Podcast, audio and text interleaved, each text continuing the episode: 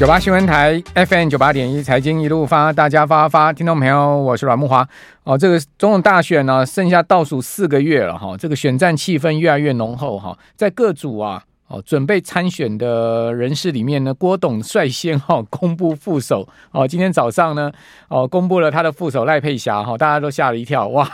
怎么会是他？哦，这个有点意外哈，但是又想一想，又觉得说，哎，好像也算是呃，这个挺配的了哈，就是。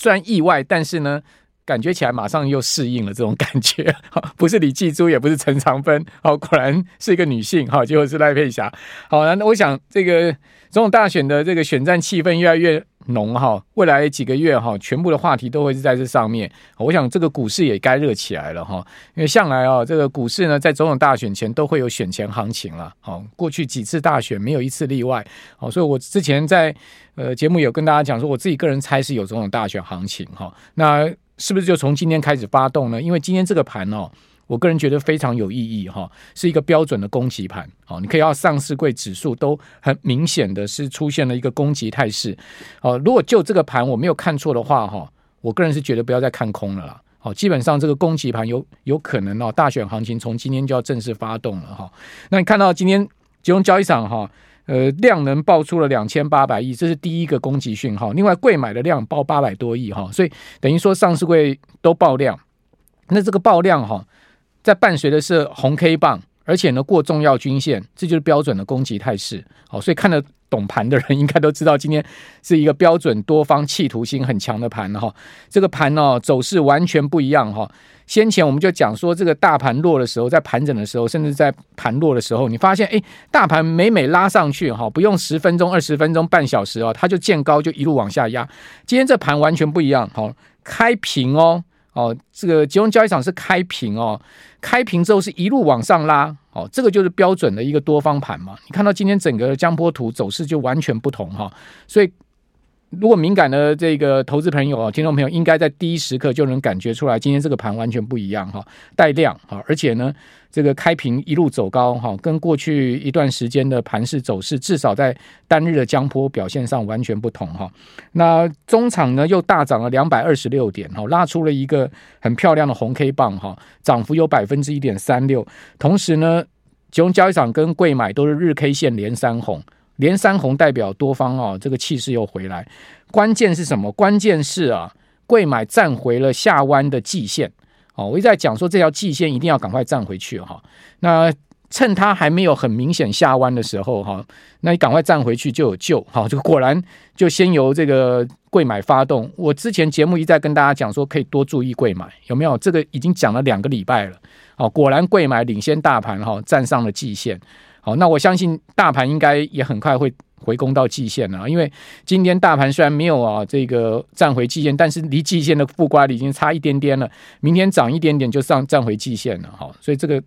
盘势很明显。另外第二个呢，就是在筹码面的部分，哈，法人买盘全面归队，哦，这个这一波被外资啊卖超到不可以的集中交易场，哈，今天外资也出现了大买。哦，所以我觉得这个非常明显哈，很刻意哈。今年是一个很明显的攻击盘，法人归队哈，买盘进入的一个情况。那拉什么股票呢？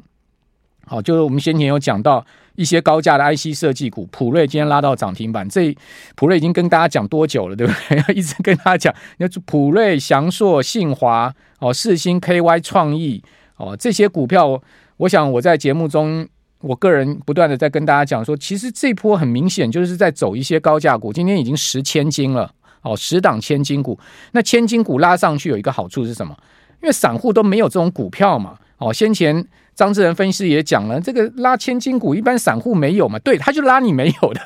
为什么？因为拉你没有的，你才会呃，才不会在那边呃，这个有筹码乱的一个问题哈。你每个人都有了股票，那筹码就乱嘛。是不是就变这样一个状况？所以我觉得这个特定的资金在拉抬这个市场，它很有技巧。它就是把这些千金股、这些高价股一拉上去，一点火，整个人气又回来。那在伴随的呃辉达也止跌了，辉达止跌之后，连五跌止住了之后呢，广达、伟创、技嘉今天又全面的哈出现了翻扬的一个状况。哦，那这个盘势水到渠成，量就放出来。所以我觉得这个盘哦。哦，这个今天是蛮关键的一天了哈。你看，但是我觉得这个后市的一个变化还是存在的哈，不是说这一路就扶摇直上哈，它还是会有一个呃上上下下的一个状况。但是呢，掌握这个波段的这个重点股哈，我觉得呢，这个波段应该是可以赚到钱的哈，因为毕竟哈，呃，已经告诉你哈，做多的企图心非常的明显哈。那这个当然跟整个。选举的因素，我个人觉得脱不了关系了。讲白话一点，就是大选行情是不是真的要发动了？九八新闻台 FM 九八点一财经一路发，大家发发，听众朋友，我是阮木华。哦，台币收盘升五点八分，哦，升的还蛮明显。这个股在今天同步走高，哈。收在三十一点九一，好，成交金额八点三二亿美金，好，那美元指数啊，有一点升不太动的味道了，哈，这个波段美元指数从一百点七月中旬呢，好，最低点反弹到本波段的最高点，哈，就在最近呢，见到了一百零五点一二五，哈，一零五点一二五，已经是有四五个交易日没有过高了，哈，感觉起来有一点要做头的迹象，好，不敢讲说呢，美元指数就会在这边呢即刻。明显的反转向下，好，但是呢，再继续往上升哦，呃，恐怕有有一点力有未逮哈。主要原因是你可以看到哦，在这个美国的这个周三呐，发布出来这个 CPI 的数据啊，事实上是超出市场预期的哈。那并没有使得美股的大美股出现大跌啊，也没有使得美元指数呢往上突破走高。同时，美债啊，在数据发布之后啊，值日有往上升，但很快又往下掉。哦，显示有一点利多出尽的一个味道哈，就是说这个你要说利空出尽或者利多出尽都可以，看你有什么角度来思考。就是说呢，在发布了这个 CPI 超出市场预期的数据之后呢，并没有能刺激哦这些跟通膨相对挂钩敏感的金融或者是说商品啊，或者是说呃相关的这些价格的一个变化啊。呃，出现同步的一个预期中的变化，反而是出现相反的变化。比如说，这儿来讲，通膨超出市场预期，美债值应该往上升，它是有往上升，但它很很快就往下掉。哦，所以你说是利空出尽吗？还是利多出尽？反正呢就是受到这个消息面变化刺激，它出现了突破，但是往下掉，好，很快速。那另外美元也这样状况，还有呢，就是说在美国股市的情况呢，也并没有出现呢，呃，预期中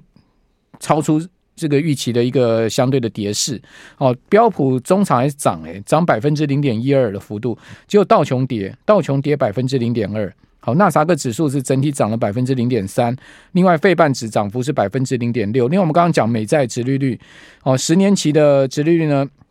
本来有上到四点三那个附近。哈，后来呢收盘是跌到四点二三，下来了不少哦，好，从高点。反转向下不少哈，收盘是跌了三个基点，两年期国债值率也脱离了五趴的高位哈，到四点九六，所以从这个 CPI 公布之后呢，美股、美债还有美元指数的变化可以发现哈，好像这个美债值率要再继续往上升哦，有一点压力哈，这个感觉起来也有像美元要继继续往上走高，力有未逮的一个情况，所以在这样状况之下呢，当然台币就顺势走升嘛。哦，就得到了一个喘息空间，哦，顺势走，日元也小幅的走升的情况，是这样就出现了哈。好，那 CPI 的数据到底是如何呢？公布出来是三点七，好，原先市场一般共识是三点六，那 CPI 已经连续两个月的弹升了哈，从三趴到此前一个月是三点二，从三点二呢弹升到昨天晚上公布出来是三点七。那月比增幅符合预期百分之零点六，哦，这我们昨天节目有跟大家讲那个摩根大通就小摩的推背图，哦，月比增幅是关键，就那月比增幅符合预期零点六，好，只是说 CPI 整体公布出来的年比，哦，出现了超出市场零点一个百分点的情况，那核心 CPI 的月比增幅零点三也符合预期，哦，但是呢，这个核心 CPI 年零点三是。半年来首次出现加速的一个状况，那年比四点三的一个核心 CPI 呢，也符合预期。好，那这是在物价的一个情况。哦，那另外呢，联准会九月到底会不会升息呢？市场现在的认认定哈，九月是绝对不会升息的。好，因为不升息的几率高达了百分之九十三，只有个位数的几率会升息。那十一月呢，市场也认定啊。是不会升息的，升息的几率就四成，百分之六十的几率是不会升息的。好，也就利率非常有可能的高峰就是在五点二五了。那即使不是五点二五，也顶多再加一码，就是五点五，也就是这一次利率的一个循上升循环的一个高点了。好，这个只是说现在目前呢，何时降息是一个问题。那呃，升息跟时间已经不是问题了哦，大家已经看到利率高峰就在这边了，时间也就在今年了，这已经都不是问题了。那问题是什么时候降息？好，这个事情是比较说不准。好，还有刚刚讲说这个美国汽车。工人要大罢工啊！如果真的这个全面大罢工的话，那真的是一个非常大的对经济的影响哈。呃，因为美国这个汽车工人的联合会哈，高达十五万会员哦，他们对于整个汽车工业的影响性是非常大。那他们要求加薪的幅度非常的夸张哦，是百分之四十的一个加薪幅度。那美国三大汽车巨头就是福特、通用跟呃克莱斯勒哈，这三大巨头的提给。汽车工人的加薪幅度呢是十七趴到二十趴之间，所以这差距一半哈。那你想，汽车工人怎么可能会接受？那根据二零一九年哦，他们谈判达成的协议啊，哦，现在目前美国这个汽车工厂的全职工人的起薪是时薪哈，每小时十八块美金，哦，从十八块美金起薪，哦，最高可以达到每小时二十三块美金，哦，这个薪资。还，不算低哦，因为美国的汽车工人算是呃在蓝领里面相对高薪的哈。那通用汽车表示呢，会继续谈判啊，而且呢愿意啊呃提高工资，还有就是工厂投资计划方面妥协了哦。但是呢，汽车工人是不满意他们的现在目前呃这个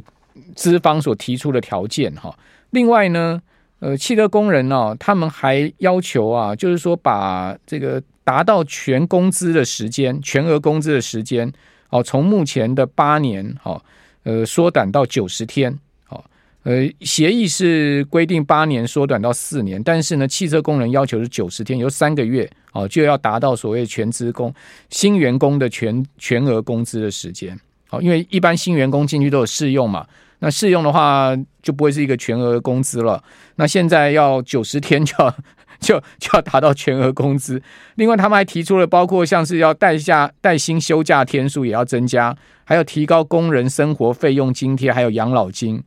那根据呢，美国汽车工人呢、啊，他们的工会啊，哦，他们所提出的这个 package 啊，哈，如果呢汽车业的资方啊要全部答应哈，一点都不删的话。一年呢、啊，美国汽车要增加四百五十亿美金到四百呃八百亿美金的支出，平均下来每小时的工人成本呢，哦会升高到一百五十美元以上。不是只有，因为这个成本不不是只有薪资了，还有其他福利、各种津贴的这个成本会升高到一百五十元美金以上每小时的工资成本，较目前的六十四美元的成本呢大增百分之一百三十四。六十四 到一一百五，你想看那汽车这些巨头们，这个老板怎么可能会答应嘛？而且呢，现在目前三大车厂啊都要投资，呃，做电动车转型啊，说他们整个投资金额在一千亿美金之上。那这么大的投资，再加上还要这个工面对工会这么强烈的要求啊，那真的是会造成非常这个资金排挤的状况。那如果全面发生罢工哈，美国经济到底会损失多少呢？据估计，一天是五亿美金，好，一天是五亿美金的损失，所以这个损失是非常惊人的哈。那根据此前一次，就二零一九年哈，美国的汽车工人呢，他们曾经对通用汽车啊出事出现了一次大罢工，那时候持续了四十天，单单这四十天给通用汽车带来三十六亿美金的这个损失。好，所以说明天呢，哦，就是在今天午夜哦，他们的合同就会达到了这个期限了。今天午夜，那一过午夜之后呢？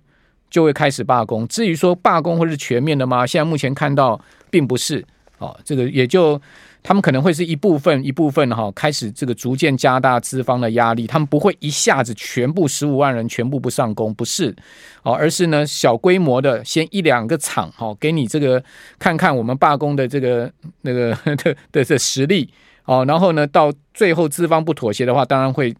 这个就全面罢工的这个情势。就会演变出来了嘛，反正谈判就是这样子嘛，你退一步我进一步，大家都是 negotiation 嘛，哦，就 一定会谈出一个结果来，因为不可能永远停摆。哦，但资方一定要大让步的哈，不然的话劳方哦绝对不可能就是此哈给你轻松过关，因为这个合同一签都很久了哈。好，这个是在美国汽车工人的部分，那刚刚对照 刚国珍讲中国大陆现在目前的工人的处境，好，真的是两样情了哈。那我是觉得哦，大陆这一次的整个经济的这个蜕变哈，是一次重大的经济的一个等于说是转捩点。好，如果一旦蜕变成功的话，哇，那这个将来这十四亿人的这个经济体的这个经济实力会非常可观了哈。那现在目前我们看到。呃，大陆在走一个完全跟西方资本主义不同的经济发展模式，好，那这一套制度跟模式，如果一旦走成功的话，一旦蜕变成功的话，那影响性会非常的巨大，而且那个将来的整个爆发力会非常的大。那当然，未来会不会成功，或者说整个路要到底怎么走下去，没有人可以预言了哈。只是看到现在目前对照西方这样的罢工，跟大陆现在目前的内卷跟躺平，你会发现哇，真的是完全截然不同的一个经济发展的。的模式，哦，但我是觉得人是这样子了哈，人呢就是在极度啊要求生存的情况之下被压缩，极度求生存。当你面临到生存的时候，你会激发出无限的潜力跟可怕的爆发力，是不是要这样子才能把一个人的斗志出来呢？十四亿人的集体斗志，或者是激发这样十四亿人的集体的这个爆发力呢？这个当然就很可怕了。好，那另外我们看到今天整个盘势的筹码面上也转得非常的多方哈。外资变成大买超一百八十九亿啊，投信呢买超呃五十亿之多哈，投信这是三十一买哈，连续三十一个交易，包括今天买了九百一十八亿。那自营商在集中交易场也转成买超哈，自行操作买超十四点八三亿，连续两个交交交易都是自行买超买进。但是它避险还是卖超，避险卖超十一点八亿，好，是连续十一个交易日避险卖超。那三大法人合计买超是两百四十三亿。另外在柜买的部分呢，三大法人合计买超呢达到了八十七亿，外资买超二十二点九四亿，结束了连续六个交易日卖超。投信买超二十六点六九亿，是连续十五个交易日的买超在柜买。买超这个十五个交易达到一百五十五亿，那自营商呢，在自行操作跟避险呢也是同步买超的，好，自行操作买超三点八七亿，避险买超四点四亿，所以三大法人在柜买合计买了快九十亿，好，所以筹码面柜买跟集中交易场全面都法人翻多哈，那这个非常的明显，今天有一个攻击的讯号出现，多方攻击盘出现了哈，